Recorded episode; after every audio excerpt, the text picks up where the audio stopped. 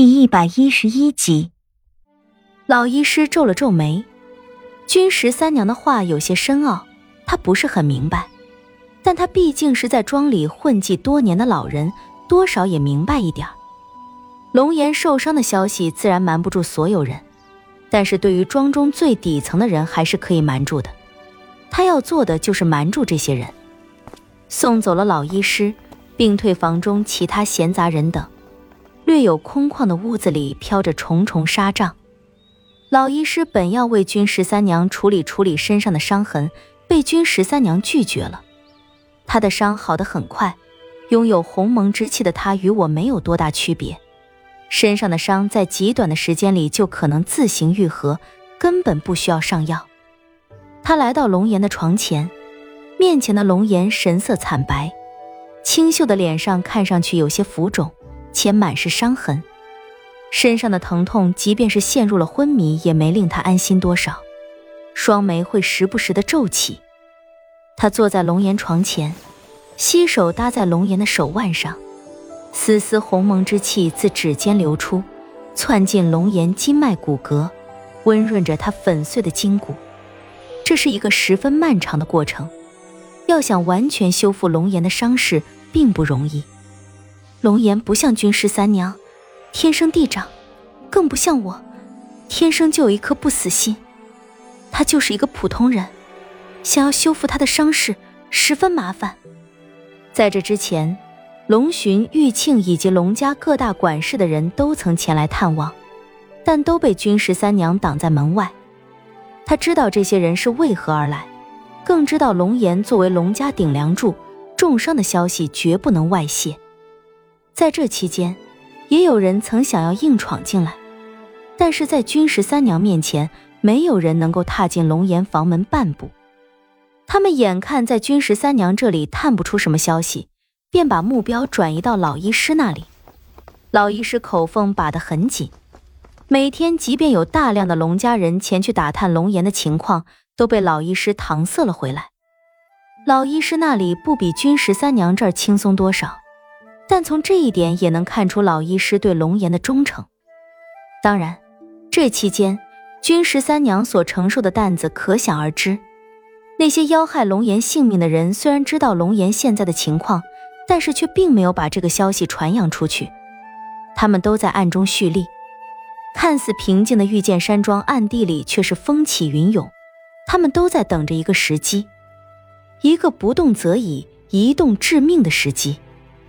我看着这一切，君十三娘从一个不谙世事的小姑娘，逐渐变得成熟且满腹心机。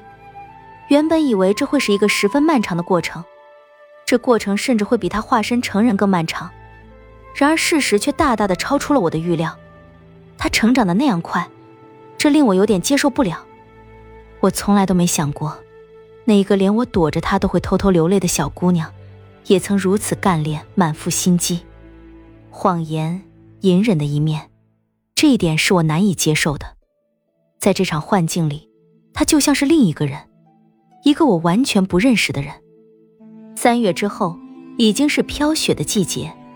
龙岩伤势大好，受伤的双臂虽然还没有完全恢复，但已经能够做一些简单的动作了。在他刚刚醒来的那段时间，他连吃饭拿筷子都做不到。现在除了双手不能做太大幅度的动作，像是吃饭拿筷子什么的都已经无碍。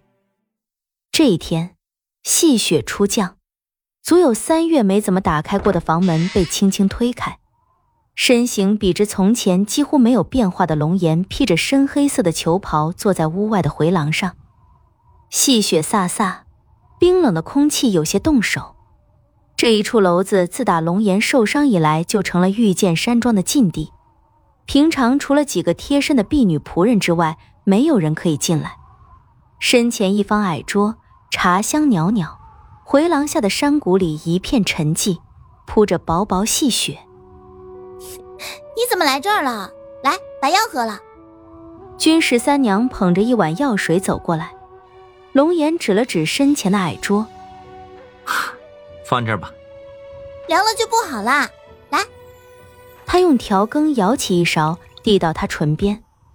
龙颜一笑，张口喝下，又又拿过君十三娘手里的药碗，一口气完全喝下去，用袖子擦了擦唇角，眸光转向庭外飞雪，呢喃着：“下雪了。”“下雪而已，有什么好？”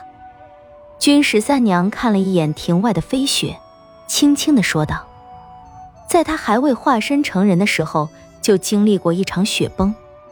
潜意识里，他并不喜欢下雪。”雪对他而言，并不像常人眼中那样富有诗意、满腹光景，反而是一场灾难。十三娘，嗯，做什么？龙岩看了看自己的双手，我的伤已经恢复的差不多了。这么久没有出现在庄子里，人心难免是揣测不安。庄里的那些人是什么样，没有人比我更清楚。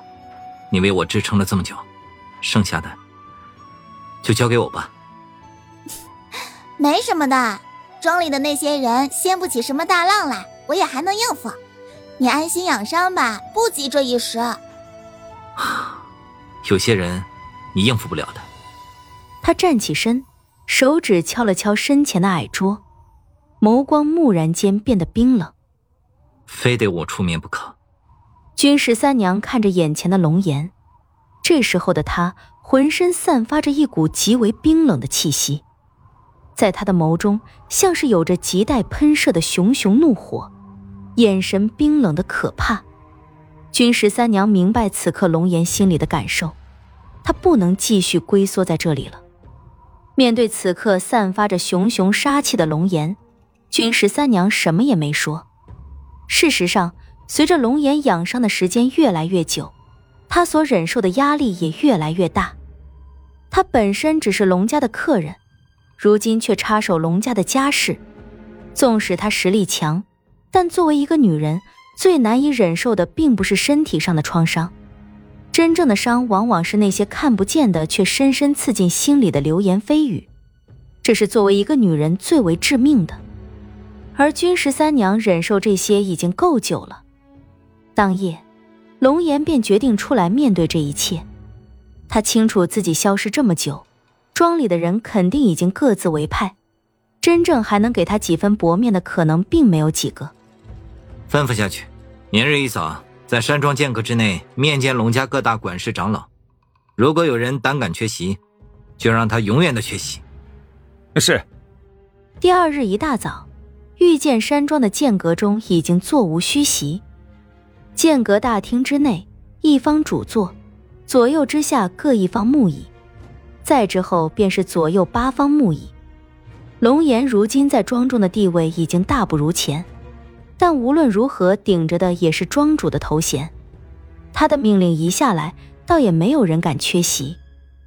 今日聚集在剑阁之中的，都是龙家举足轻重的人物，并未带上君十三娘，但君十三娘不放心龙颜，还是偷偷的跟了上去。在剑阁大厅之外的回廊里，偷偷的注意着里面的一切。